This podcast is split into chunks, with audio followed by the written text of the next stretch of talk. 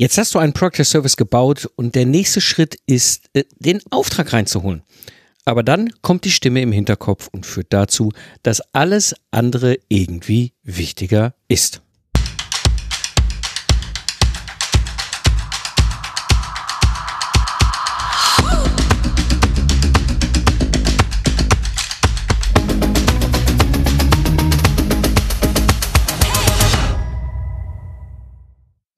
Hallo Independent Professionals und freiberufliche Unternehmer. Am Mikrofon ist wieder Mike Pfingsten, Autor, Mentor, Investor und Gründer der Productize Service Mastermind.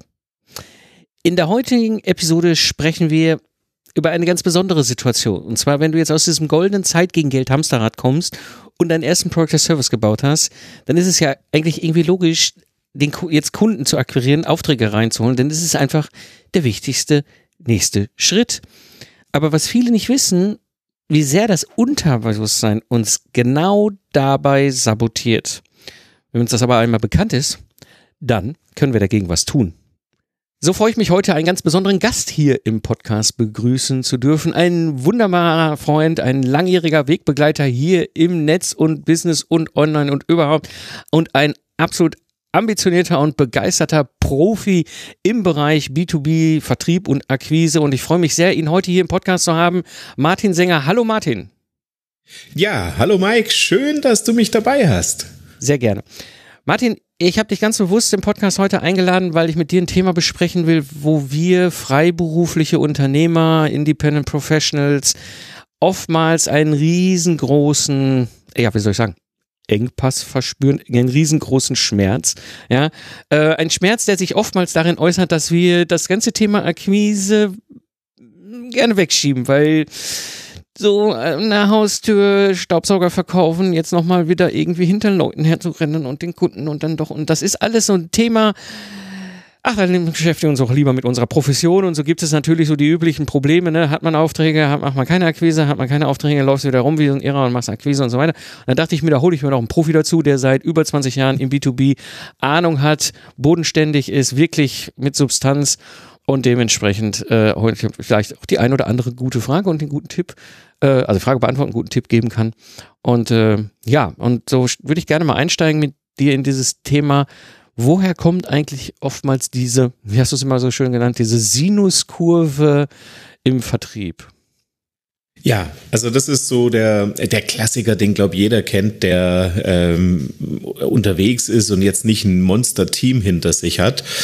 Ähm, du fängst an und schaust, dass du irgendwie an Aufträge kommst. Und wenn du dann einen Auftrag hast, dann bist du natürlich in diesem Auftrag unterwegs. Und äh, bei mir war das als Trainer ganz klassisch immer einfach tageweise. Das heißt, ich war dann tageweise unterwegs und natürlich ist es dann sehr, sehr schön zu sagen, naja, heute muss ich ja ein Training machen, da kann ich ja nicht noch mich um weitere Aufträge kümmern. So, und das machst du dann ein paar Mal und irgendwann merkst du, oh, die Aufträge, die du hattest, sind abgeschlossen und neue sind nicht da. Und das ist dann das, was ich so als Sinuskurve im Umsatz immer äh, erlebe. Das heißt, Umsatz geht hoch, du hast Aufträge, du machst die Aufträge, du rechnest die Aufträge ab Umsatz oben, hast aber in der Zeit viel zu wenig dafür getan, sozusagen Anschlussaufträge zu bekommen. Und dann fällt der Aufsatz wieder nach unten und dann fängst, äh, Aufsatz sage ich, Umsatz. Und dann fängst du natürlich unten wieder nochmal an. Und, und das ist auch echt immer schwierig, ne? wenn du mit dem Druck im Rücken, dass du jetzt keine Aufträge äh, in Sicht hast, wieder von vorne anfangen musst mit der Akquise, das ist kein schönes Gefühl. Ne? Und das ist diese klassische Sinuskurve. Ne? Aufträge haben, Umsatz haben, Aufträge nicht haben, keinen Umsatz haben. Und äh, das war bei mir in den ersten ein, zwei Jahren meiner Selbstständigkeit ziemlich ausgeprägt. Ja, und das ist, das ist ja, ich sag mal, gerade bei uns, die wir so eine kleine, feine Boutique haben, eine ganz typische Situation. Wir sind ja oft die Meister, Meisterin unseres Fachs, die absoluten Sterneköche zu unserem Thema. Das bedeutet ja, wenn wir Kundenaufträge rangeholt haben, dann sind wir ja auch voll im Geschirr. Also in der Regel ist es ja unser Business und unsere Profession, die wir da leben. Und dann ist es nicht nur dieses ungeliebte Kind, dann fällt es auch einfach hinten runter. Und das ist echt Absolut. Und das geht, ging mir genauso, das ging mir bei mir im Ingenieurbüro, also ich sag mal, das war krass, so die ersten Jahre, wenn ich mir auch überlege, selbst in der Zeit zwischen 2005 und 2010, ja, wo ich da damals dieses Ingenieurbüro mit 15 Mitarbeitern und den anderen Mitgesellschaftern aufgebaut habe, und ich war für Vertrieb und Marketing zuständig, als mit einer in der Geschäftsführung oder als Geschäftsführer, ähm, selbst ich hing ja auch noch in Troubleshooting-Projekten, wo ich beim Kunden dann auch noch Projekte gerettet habe. Und äh, dann Marketing und Sales zu machen für eine 15-Mann-Boutique. Oder sagen wir mal so, das war eigentlich keine Boutique, das war mehr ein Bauchladen von Angeboten. Also Boutique würde ich das heute nicht nennen. Aber eben halt für so eine Einheit, selbst da ist dann das ganze Thema Vertrieb dann auch oftmals ein, eine Schwierigkeit. Mal sind wir aber quasi eine One-Man-Band. Vielleicht hast du ein, zwei, drei Mitarbeiter oder andere Freiberufler, mit denen du in der Kooperation zusammenarbeitest. Dann fällt Vertrieb oftmals ganz schnell hinten runter. Was ja auch absolut verständlich ist. Du hast es gerade schon gesagt. Und die, die Profession, das, wofür wir, wir Begeisterung haben, ist ja meistens dann nicht der Vertrieb, sondern das ist dann das notwendige Übel, um an das zu kommen, was wir so wahnsinnig gerne machen, nämlich die, die Aufträge dann abzuarbeiten in unserem Thema, da wo wir Spaß haben, da wo wir Profi sind, da wo wir tief drinstecken. Und äh, da ist es völlig normal und völlig verständlich, dass man dann das notwendige Übel auch ganz gerne mal so ein bisschen beiseite schiebt. Ne? Ja was dann dazu führt, dass ja, ne, also wenn ich das jetzt mal aus Sicht äh, von, von uns Independent Professionals, uns freiberuflichen Unternehmern sehe, ne, äh, also das ungeliebteste Kind, was wir überhaupt alle so in unserem Business haben, ist das ganze Thema Buchhaltung und Steuern. Ja. ja. Und ich glaube, gefühlt kurz danach kommt Vertrieb und Akquise. So. Und dann kommt lange nichts. Ja. So.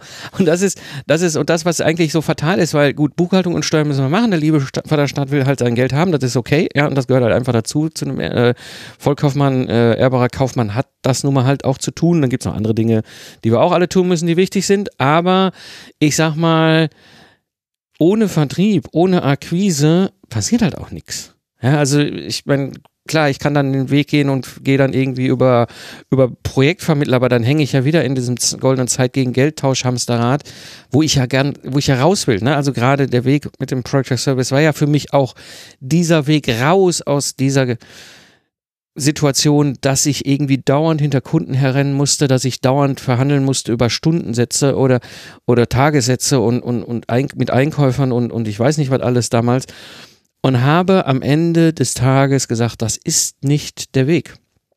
Aber das bedeutete für mich, ich musste einen anderen Schritt gehen. Und da war ein wesentliches Element bei mir halt damals für mich klar. Das war mit so Motivation, warum ich damals angefangen habe, 2010, mich damit zu beschäftigen, wie kriege ich mein Ingenieurbüro ins Internet. Weil dieses, kann man das Internet auch irgendwie nutzen? Um dieses Thema Kundenakquise noch mit zu unterstützen. Das war ja jetzt 13 Jahre her, ne? also war noch eine ganz andere Zeit. Aber ich merkte, es geht nicht ohne. Du musst das machen. Absolut, gar keine Frage. Und ich kriege ganz, ganz oft zu hören, so nach dem Motto, naja, ich mache doch meinen Job gut, dann müssen die äh, Kunden doch aufmerksam werden auf mich. Mhm. Und es reicht halt leider nicht aus. Also genau wie du sagst, man muss schon ein bisschen mehr machen als nur seinen Job gut, weil das ist so, ich sag mal, das, was erwartet wird, ja. Aber die, die Idee oder dieser Wunsch, dass andere Kunden automatisch davon hören und dann auf mich zukommen, der wird speziell auch am Anfang vermutlich nicht so schnell in Erfüllung gehen. Ja. Und deswegen muss man was tun. Genau, und das ist, und da haben wir beiden ja auch schon mal leidenschaftlich gerne auf Barcamps, sonstigen Wochenendtreffen und wo wir uns überall schon in den letzten Jahren über den Weg gelaufen sind, auch ja. herzlich gern und intensiv drüber gestritten, weil ich ja so eine eigene Definition habe von meiner Seite, was ist Marketing, was mhm. ist Vertrieb und was ist eigentlich dann diese Sales-Phase, die ja zu einem Product Service als Geschäftsmodell dazu gehört? Und ähm, da, ich glaube, das ist etwas, was auch mit hineinspielt, gerade für uns freiberufliche Geister, dieses Thema zu verstehen, okay, Marketing machen, ich glaube, das ist etwas, was die meisten verstanden haben in irgendeiner Form, macht das Sinn. Ja, auf welchen Kanal, über welche Sachen habe ich ja auch im Podcast schon äh, geredet, wie es bei mir im Ingenieurbüro funktioniert hat. Aber allen ist klar, ich muss irgendwas machen, ich muss vielleicht einen Podcast sagen, ich muss irgendwie vielleicht auf Social Media, ich muss irgendwie SEO, you name it, was auch immer alles machen. Mhm. Und dann gibt es ja an der anderen Seite der Punkt, wo ja eigentlich der Product Service mit seinem Sales-Prozess beginnt. Das ist ja dieser Punkt, wo der Kunde an die Tür klingelt. Also sprich, der klassische Fall, Kunde fragt an. Da wollen wir ja hin. Ja, der soll ja an der Tür klingeln. So, und ich habe den großen Fehler gemacht, und das war für mich ein paar Jahre echt ein Thema. Ich habe den Podcast gemacht, ich habe Barcamps organisiert, ich war auf dem Projektmanagement-Camp, habe über Lastenhefte geredet, na, ich habe Vorträge gehalten, ich wurde hinter bezahlt für Vorträge gehalten, ja, wo du auch denkst so, wow, das ist alles hier Marketing, super, super cool und saß dann da und denk so, also gefühlt so, jetzt kommen sie in Scharen und klingeln an meiner Tür, ja, weil ich ich meine, gut, ich meine, ich habe Februar 2012 mit dem Zukunftsarchitekt, mit dem Ingenieur-Podcast damals angefangen. Da waren wir schon noch allein. Ich weiß noch, da waren wir irgendwie alle Mann aus dieser Zeit so, ich glaube, in den Apple-Charts waren wir alle irgendwie vertreten, weil war ja auch keiner dran da. Ja, ähm, aber du hast halt, ähm, ich sag und denk so, Mensch, das ist super. Aber was passierte? Nee, nix. Ja, also es war wirklich so dieses, die Leute fanden das super geil. Ich kriegte auch total gute Rückmeldungen, aber es waren nur ganz wenige, die sich dann irgendwie durchs Netz gefräst haben und dann doch irgendwie meine Türklingel gefunden haben. Weil ich glaube, und das ist so das, was ich ganz wichtig halte, ich habe einen, damals am Anfang einen ganz großen gedanklichen Fehler gemacht. Ich muss auch eine Aktivität entfalten bei der Akquise, dass die Leute am Ende auch wissen, wo meine Türklingel ist. Weil hm da kann ich ja die tollsten Podcasts haben, wenn ich nicht sage, oh, hier ist mein Türklingel, wo, wie sollen sie denn klingeln? Außer die paar, die dann so wahnsinnig waren, dass sie dann gesagt haben, ich finde schon irgendwie selber die Türklingel vom Pfingsten. Ja, und das ist etwas, was gerade aus meiner Sicht dann der wesentliche Punkt ist, ich muss dann wirklich aktiv in diese, in diesen Schritt reingehen, Akquise machen, ich muss, ne, das das ist nicht das, was wir klassischerweise immer da draußen hören unter Vertrieb, weil auch das ist so ein Punkt, den ich immer wieder sehe beim Thema Vertrieb. Vieles, was wir da vor allem im Netz sehen, ist A, B2C-Thema. Ja, wie ja. mache ich Vertrieb? Aha, so mache ich Vertrieb, aber das ist dann, ja, und dann gibt es dann natürlich große Namen und ne, das alles gut. Der Punkt ist nur, die kommen eigentlich aus dem B2C-Vertrieb. Ja, das ist ja mit dem Grund, warum ich dich hier auch in den Podcast geholt habe, weil ich sag mal, die kommen alle aus einem Kontext, wo sie vor 10, 15 Jahren Versicherungsvertrieblern trainiert haben, Lieschen Müller am Schreibtisch oder am Küchentisch eine Versicherung zu verkaufen.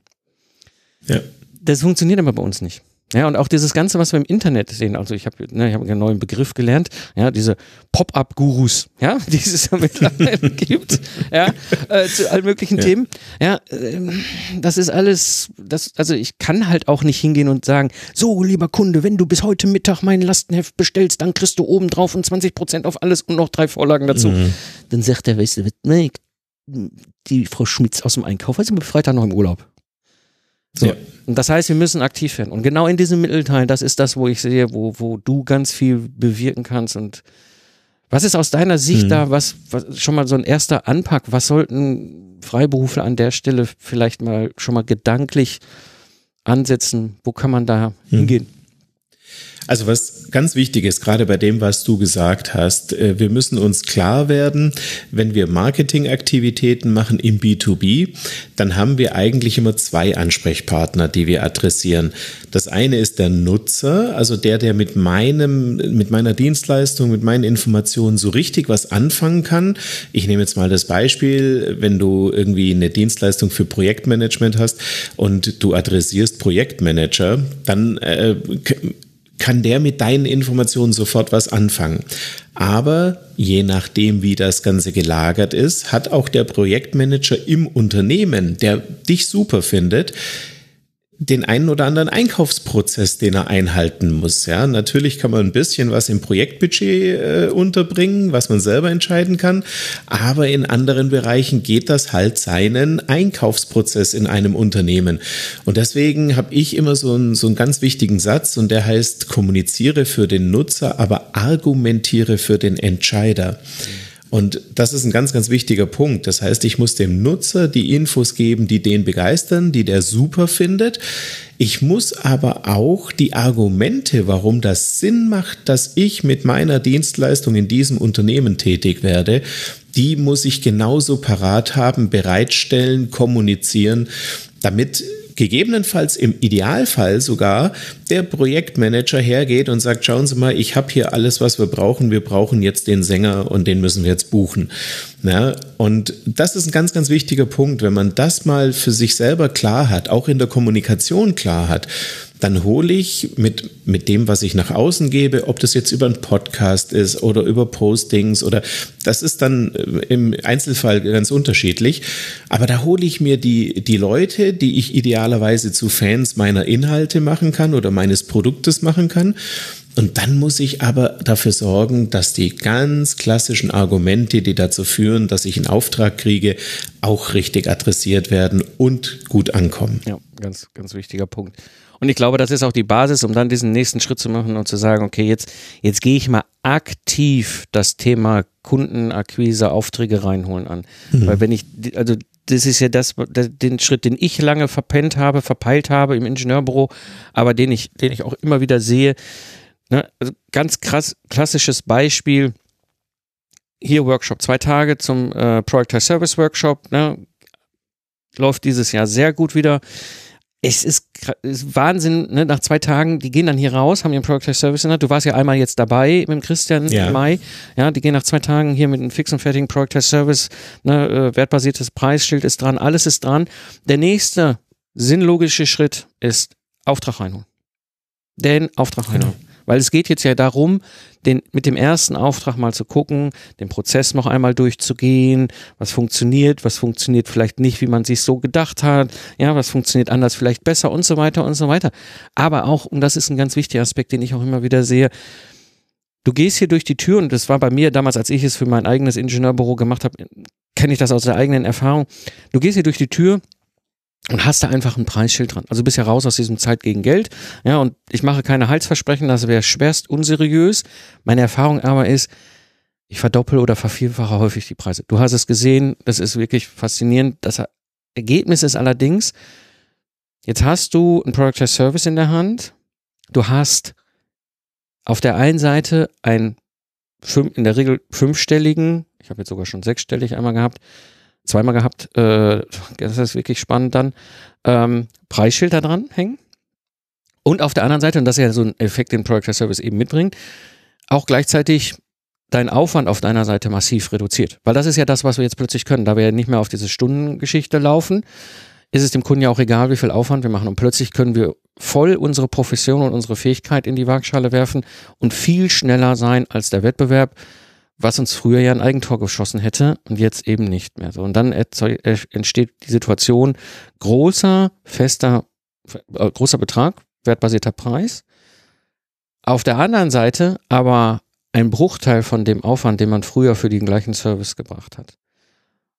Und ich kenne das aus der eigenen Erfahrung. Ich weiß noch, als der erste Kunde vor mir stand und ich 25.000 Euro in dieses Lastenheft in zwei Wochen Angebot reingeschrieben habe, oder in die Rechnung eigentlich war das schon direkt, da kommt so eine kleine Stimme im Hinterkopf. Und diese kleine Stimme im Hinterkopf sagt so, darfst du das wirklich? Ist das, ist das in Ordnung? Ja, ist das, also ist so.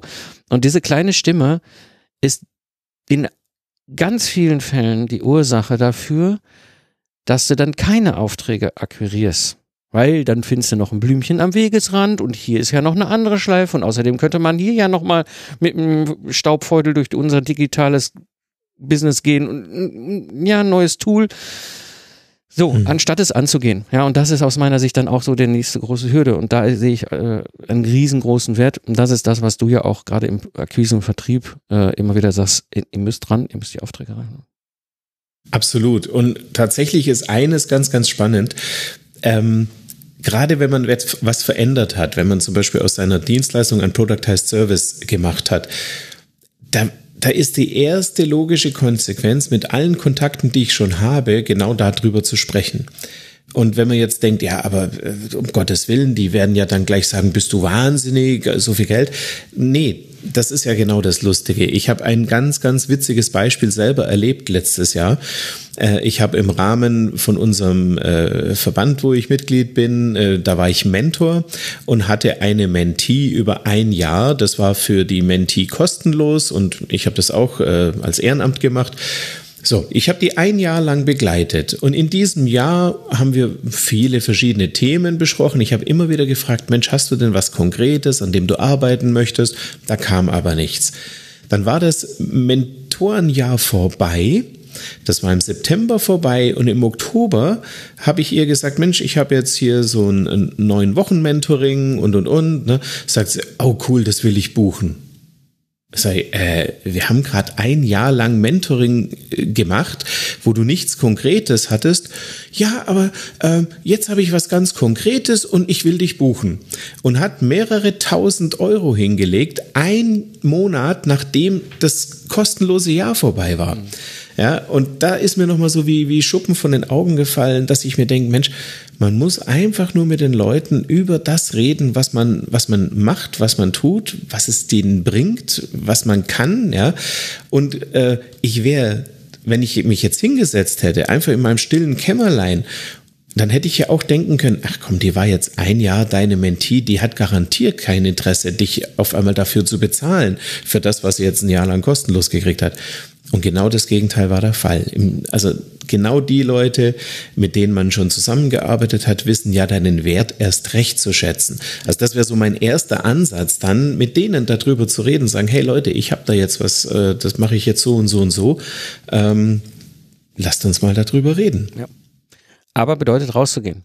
Ja, das bedeutet, wir müssen ja. rausgehen. Und das ist ja das, und ich kann das selber nachvollziehen. Ich weiß noch, ich habe ja damals, als ich 2015 meinen Lastenheft-Service in den Project Service umgebaut habe, da hatte ich ja wirklich vorher, also ich hatte ja vorher auch schon Lastenhefte geschrieben. Das Ganze lief auf Zeitbasis. So. Jetzt kam ich plötzlich um die Ecke und sagte, nee, hört zu, lieber Kunde, ja, diesmal ist es Festpreis. Dafür garantiere ich das auch. Und dann war bei mir halt einfach dieser Punkt da damals, wo ich sagte, okay, äh, wir machen 50% Vorkasse und 50% nach Abschluss. Und mein größter, und das war, das ist das, deswegen ist es völlig bei dir, das, das Reden mit deinen bestehenden Kunden über dein neues Angebot ist ein ganz großer Hebel. Weil dann kamen nämlich zurück die Leute so, äh, okay, wieso kannst du das in zwei Wochen, wenn wir da sechs Monate für brauchen mit unseren Ingenieuren? ja? ja? Und ich so, ja, A, bin ich als Systemingenieur, ist das Teil meiner Profession, Haken dran, ich bin halt Meister meines Fachs. B, habe ich da halt mir mal Gedanken gemacht, was ist wirklich wichtig und so kriege ich es in zwei Wochen hin, ein vollständiges und freigegebenes Lastenheft zu machen. Dann habe ich gesagt, wisst ihr was, ich gehe eine Wette ein mit euch. Ihr müsst ja 50 Prozent anzahlen und mhm. die zweiten 50 Prozent nehme ich nur, wenn ich es wirklich schaffe, nach zwei Wochen durch die Tür zu kommen mit dem fertigen Lastenheft. Mhm. Und das war natürlich so ein Effekt, wo die Leute merken so, oh, okay, ja, also da traut sich was. Also da muss er schon wirklich liefern können, wenn er diese Wette eingeht. Aber ich hätte diese Rückmeldung, ich glaub dir das nicht, dass du das in zwei Wochen kannst, nie gehabt, wenn ich nicht rausgegangen wäre und mit den Leuten gesprochen hätte. Weil das war der, genau. größte, das war der größte falsche Glaubenssatz, den sie haben. Der Pfingsten kann das nicht in zwei Wochen, wenn wir da sechs Monate für brauchen. Wie soll das gehen? Ja. Mhm. So. Und mit der Wette habe ich damals mhm. ihnen klar gesagt, ich, ich, also ich nicht nur, dass ich es kann, das weiß ich. Ich ja. wette 6250 Euro darauf, dass es geht. 50 Prozent mhm. des Auftragsvolumens verwette ich, dass mhm. es funktioniert. Und das ist natürlich etwas, wo die Kunden dann wirklich dachten, okay. Aber wie gesagt, wenn ich nicht rausgegangen wäre, wenn ich nicht mit denen gesprochen habe, deswegen finde ich einen super wichtigen Tipp, den du da gegeben hast, geht raus, redet mit den Leuten. Ich weiß noch, letztes Jahr im Sommer da, der Lars da, ein Steuerberater, haben wir einen Product Service gebaut, der ist auch sofort rausgegangen und hat die ersten Kunden angesprochen. Und siehe da, mhm. man kriegt eine Rückmeldung und siehe da, und auch das passiert, die Kunden buchen. Ich weiß noch, ja. als der Lars zurückkam und sagte, oh, guck mal, ich habe jetzt schon die ersten zwei konkreten Anfragen ähm, und ja, aber trotzdem, es fällt uns nicht leicht und diese Stimme im Hinterkopf ist da. Ne? Und sie, mhm. gerade bei uns, die wir auch Geistesleister sind, die gerne auch über die Dinge nachdenken in, in uns, um uns und unserer Welt.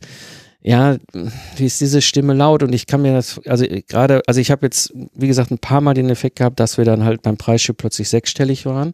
Ja, und wenn ich ich als Teilnehmer in meinem heutigen eigenen Workshop damals gesessen hätte, ja, und der Mike von damals hätte dem Mike da ausgerechnet, da machst du mal jetzt ein sechsstelliges Preisschild dran, was alles mhm. rational nachvollziehbar ist. Ne? Du hast was ja dabei. Mhm. Es ist alles nachvollziehbar. Ja. Argumentation ist nachvollziehbar. Warum das der Kunde für den Kunden sinnvoll ist. Alles ist nachvollziehbar. Da ist kein Schmuck, kein Nix drin. Das ist wirklich sauber hergeleitet. Und trotzdem wäre ich damals da rausgegangen und dieses kleine Männchen wäre nicht nur eine kleine Stimme im Hinterkopf gewesen, die wäre mit einem Megafon durch meinen ganzen Kopf geradelt. Ja? ja. So, und diese Stimme ist weg, wenn du den ersten Auftrag reingeholt hast. Absolut, ja. Und was spannend ist, äh, die Wette, die du eingegangen bist, von der du gerade gesprochen hast. Also ich habe geschmunzelt, weil das war auch äh, mein, mein Vorgehen. Ich habe den Leuten immer gesagt, pass auf, du buchst dieses Vier-Tages-Paket und wenn du nach dem ersten halben Tag, also 12 Uhr Mittag von Tag 1, sagst, nee, das ist nix, dann packe ich meine Sachen, fahre zu Hause und es kommt keine Rechnung. Also ich bin ähnlich vorgegangen wie du.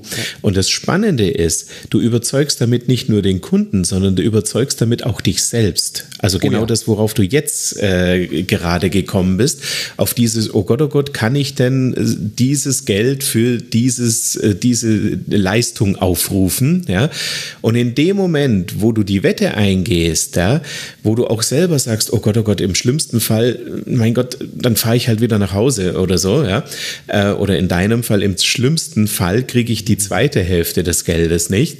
Ähm, machst du dir selber die Hürde ja wieder niedriger, da einmal drüber zu springen und zu sagen, ich kann das wirklich und ich kann das sehr, sehr gut und ich kann das auch für diese, diesen Wert, den ich da dran geheftet habe, ja. Und ähm, das ist insofern eine ganz clevere Taktik, weil du nicht nur den Kunden überzeugst, weil er sagt, naja, Risiko minimiert, klingt gut, ja, sondern du überzeugst auch dich selber und sagst, oh, kann ich das wirklich so durchziehen, ja? Und natürlich habe ich jedes Mal die kompletten vier Tage Training gemacht und immer die volle Summe abgerechnet, ja? Kein einziger Kunde ist mittags um zwölf am ersten Tag zu mir gekommen und hat gesagt, hör zu, Sänger, das taugt nichts, ab nach Hause mit dir, ne? Die haben alle durchgezogen haben alle brav die Rechnung bezahlt. Und wenn du das einmal erlebt hast, dann kannst du vielleicht, wenn du ein ganz kritischer Geist bist, noch sagen, okay, das war Zufall. dann machst du es halt ein zweites Mal und dann merkst du auf einmal, hey, das funktioniert ja. Ja, ja. Ja, das ist, das ist, ähm, das ist ein ganz wichtiger Punkt, nämlich dieses, ey, es funktioniert. Ja, ja, ich weiß noch, als ich damals das, wie gesagt, das erste Mal diese 25.000 Euro Rechnung für das Lastenheft in zwei Wochen geschrieben habe, Mhm. Wow, da habe ich echt davor gesessen und denke so krass. Ja? Weil der Witz war, ich habe ja 12.500 Euro schon genommen. Diesmal wollte mhm. der Kunde aber sofort das Lastenheft. Da habe ich gesagt, okay, ich kann nicht im Kalender nach vorne ziehen, zahlst das Doppelte fürs Gleiche. Was ja noch krasser ist für die kleine Stimme im Hinterkopf. Ja? So, ja. Wie? Du brauchst nur 30 Stunden Aufwand auf deiner Seite und jetzt zahlt der Kunde noch das Doppelte von dem großen Betrag und so.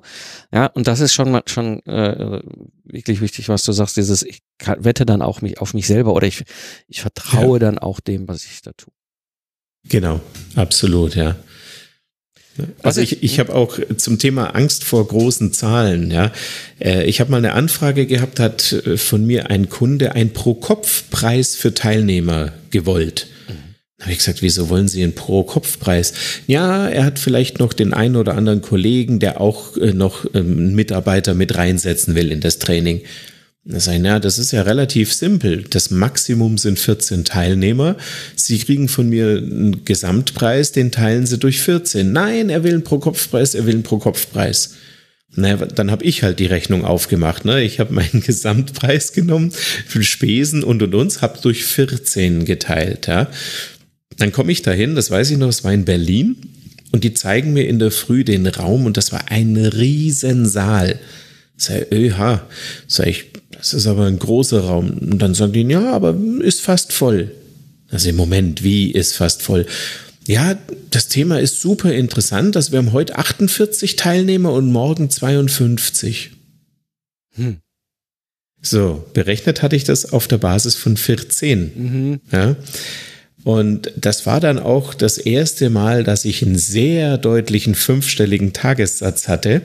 Und ich bin auf dem Rückweg von Berlin zweimal geblitzt worden und beide Male habe ich ein Grinsen im Gesicht. Ne? Und jetzt komme ich aber zur eigentlichen Aussage. Ähm, ich habe gemerkt, obwohl ich super deutlich fünfstellig abgerechnet habe, die Kunden waren happy, die haben mir Rezensionen geschrieben, die haben gesagt, jederzeit gerne wieder und, und, und. Da ging keiner her und hat gesagt, boah, der Sänger hat jetzt hier 52 Mal die Summe genommen. Äh, die Rechnung hat keiner aufgemacht, weil die Leistung gepasst hat. Und das sind Sachen, wo du dich selber einfach dann anfängst, sehr, sehr wohl zu fühlen, auch mit dem Preisschild, was bei mir jetzt ja durch Zufall dran gehängt wurde. ja. Und ich dann aber gemerkt habe, hey, guck, das geht auch. Ja. Ja, ja, und das ist, glaube ich, das, was wir uns bewusst machen. Ne? Wenn wir nämlich weggehen von diesem Zeit gegen Geld-Modell, was uns ja total limitiert. Das ist ja das bescheuertste mhm. Geschäftsmodell, was wir als Freiberufler überhaupt auswählen können. Ja, wir können ja. nicht skalieren. Wenn wir schneller sind als die anderen, dann schießen wir uns ein Eigentor. Das ist ja total beklopptes Geschäftsmodell.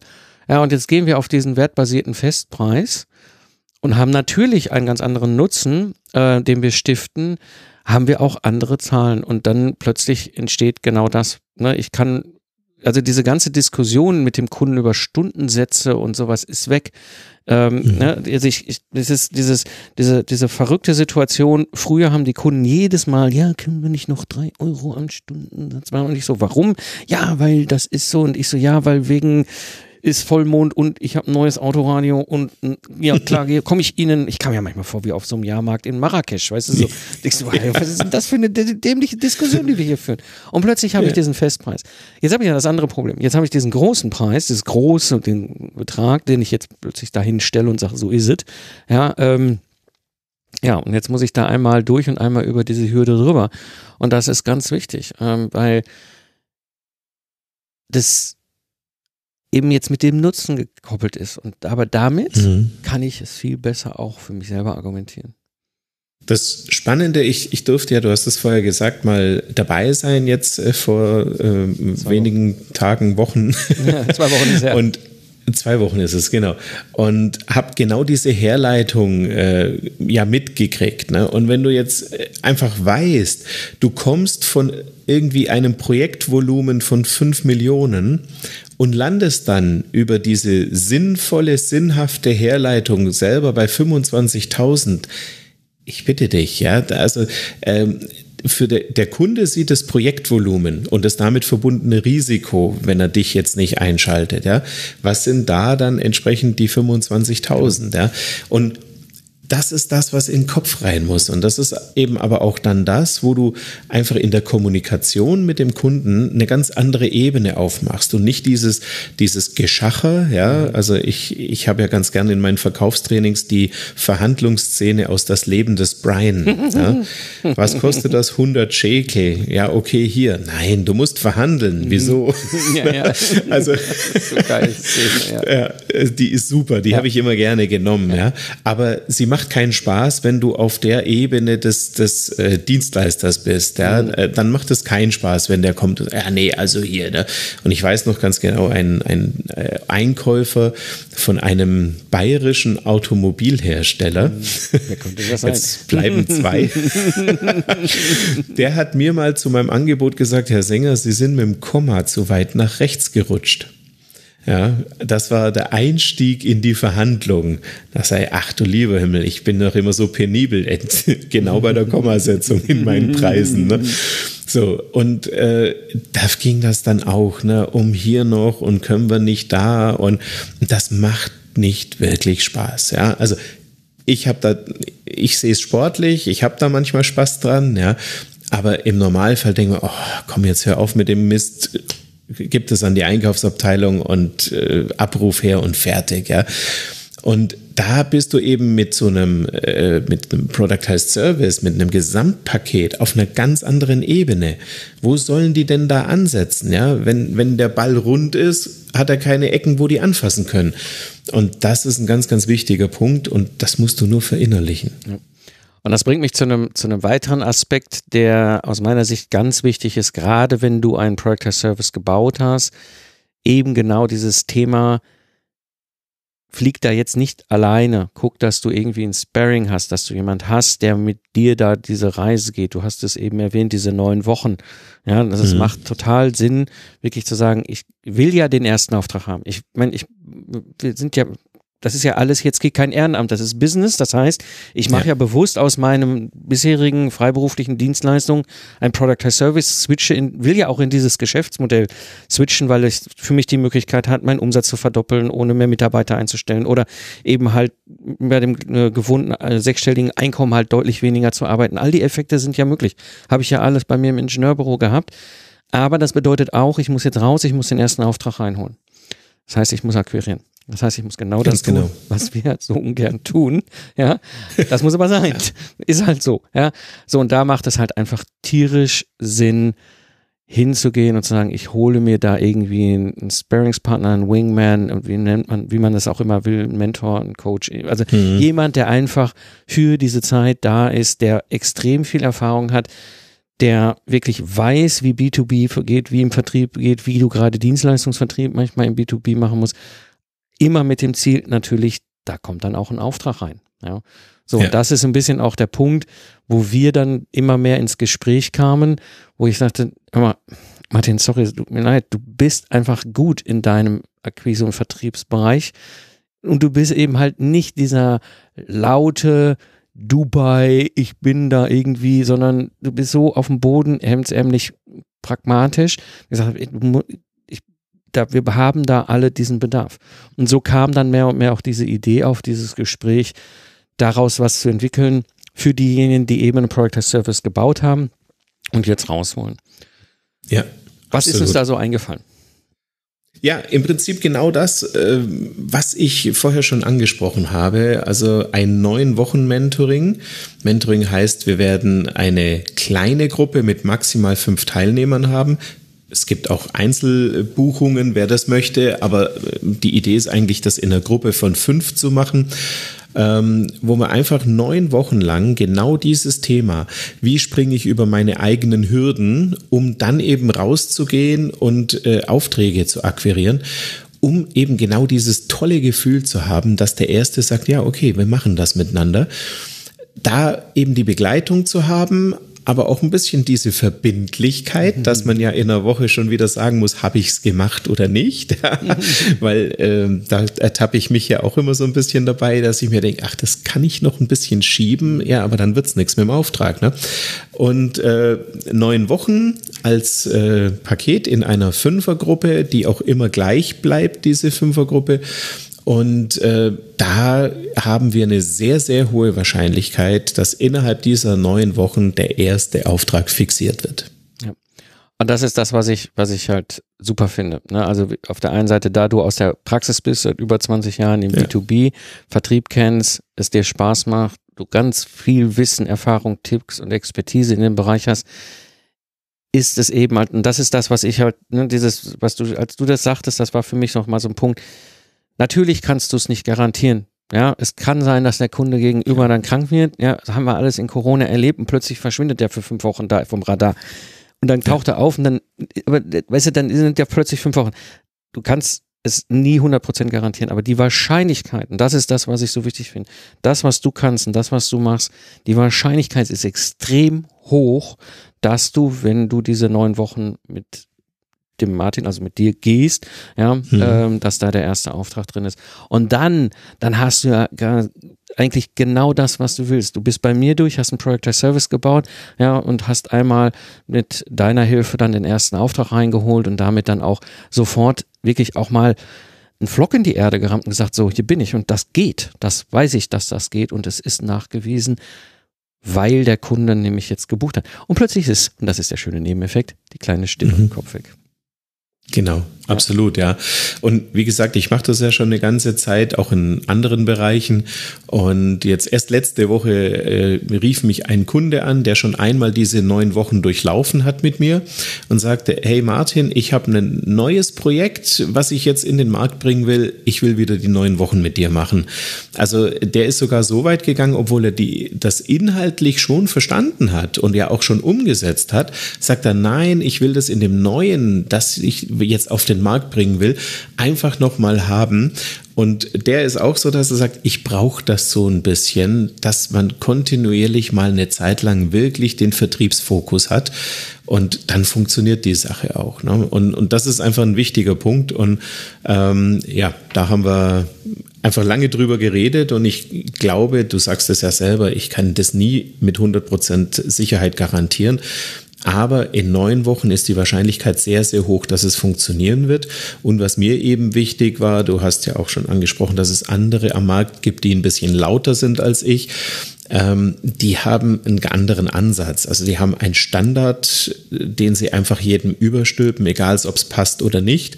Und ich will ganz wichtig bei dieser kleinen Gruppe einfach für jeden auch den individuellen Ansatz finden. Ja, nicht alles passt zu jedem. Ja, wenn du mir jetzt sagen würdest, oh, du musst jeden Tag einen Blogtext schreiben, ich hasse Schreiben. Ich habe zwar schon drei Bücher geschrieben, aber unter uns, die habe ich diktiert.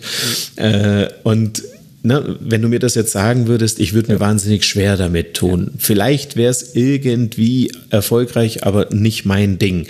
Stell mich vor eine Kamera, funktioniert wunderbar.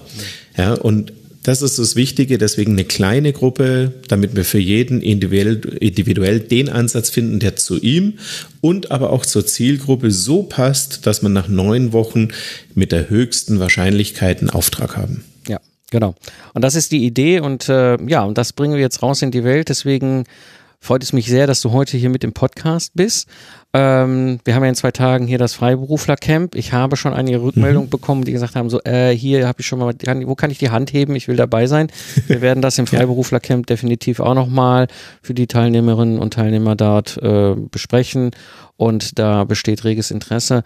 Und ähm, ja, was, wenn, also, ne, wo finden die Leute mehr über das Thema? Ich bin gerade dabei, die passende Seite dazu zu bauen. Aber natürlich äh, können wir jederzeit schon miteinander Kontakt aufnehmen. Die einfachste Variante ist, schreibt mir eine E-Mail. Mhm info at martinsänger.de, Martin Sänger am Stück und mit AE, also info at martinsänger.de und äh, dann lasst uns einfach einen Zoom-Call dazu machen, wenn das interessant ist. Und ähm, ja, wenn die Landingpage fertig ist, reiche ich sie nach. genau, ne, also wie gesagt, wenn ihr die Episode hört, Meldet euch bei Martin, meldet euch bei mir. Wenn ihr in der Project Service Mastermind seid, werdet ihr sowieso es mitbekommen. Äh, wir haben ja auch da schon einen ersten Termin gehabt, um mhm. einfach nochmal auch eure Wünsche mehr mit einzufangen. Wenn du bei mir hier durch den äh, Workshop gegangen bist in zwei Tagen zum Project Service und Interesse habt, melde dich auf jeden Fall auch. Ja, weil das ist ein Thema, wo ich weiß, da kann der Martin euch nochmal richtig nach vorne helfen. Ja, und es dockt halt so wunderbar eben an, an das, was ich hier tue mit dem Project Service und dem Geschäftsmodell, was dahinter steht eben ja, ich sag mal, Spaß haben, Umsatz machen, weniger arbeiten, mehr verdienen. Wie soll man das Ganze aus? ne? So. Ganz genau. Und das, das war ja auch letztlich äh, die, die Idee, dass ich mal die zwei Tage in so einem Workshop dabei genau. bin. Bin super begeistert, muss ich wirklich sagen. Also ähm, ich bin ja manchmal neige ich dazu, so ein kreativer Schmetterling zu sein. Ja, und äh, bewundere das sehr, wie schön systematisch und strukturiert du dann das aufbaust aufbaust, dass wirklich in zwei Tagen ein, ein komplettes Businessmodell fertig ist, wo alles dabei ist und auch noch der Preis sowas von sinnvoll erklärbar ist. Also äh, das Ding ist in jedem Fall für jeden zu verkaufen und da kann ich gerne unterstützen. Genau, das ist die Idee und das ist das, was wir vorhaben, nämlich genau dieses euch möglich zu machen, na, dass ihr wirklich da auch mit euren Product Services dann jetzt zügig die ersten Kunden akquiriert, die ersten Aufträge reinholt und dann richtig Spaß habt mit eurem Business, mit eurem Geschäftsmodell, mit eurem Product Service. In diesem Sinne, Martin, es war mir ein Fest, eine Freude, eine Ehre, dass du da warst und äh, wir hören und sehen uns, denke ich, hier in diesem Podcast vermutlich noch das ein oder andere Mal wieder. Sehr, sehr gerne. Also es macht immer ganz viel Spaß. Danke dir. Wenn dir die Episode gefallen hat, dann abonniere den Podcast mache dein Smartphone zur kostenlosen Universität. Klicke einfach abonnieren in der Podcast-App deiner Wahl und du verpasst keine Episode mehr. Und wenn du jemanden kennst, der für den dieser Podcast ein wertvoller Input darstellt, würde es mich natürlich sehr freuen, wenn du ihn weiterempfiehlst. Das war die heutige Episode im Freiberuflich Selbstständig Podcast. Ich bin Mike Pfingsten und danke dir fürs Zuhören. Lach viel und hab viel Spaß, was auch immer du gerade machst. Und so sage ich Tschüss und bis zum nächsten Mal.